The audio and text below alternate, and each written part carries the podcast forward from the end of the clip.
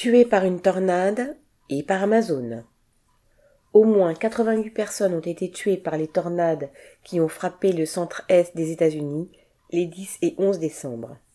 Parmi elles, au moins 6 personnes sont mortes dans l'effondrement d'un entrepôt Amazon à Edwardsville, dans l'Illinois.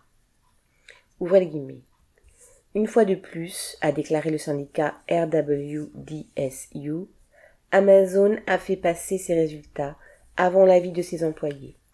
Exiger de ses employés qu'ils travaillent pendant une alerte à la tornade aussi importante que celle-ci est inexcusable. À Edwardsville, les services météorologiques ont alerté les habitants par message un peu moins d'une heure avant que la tornade ne frappe à 20h33.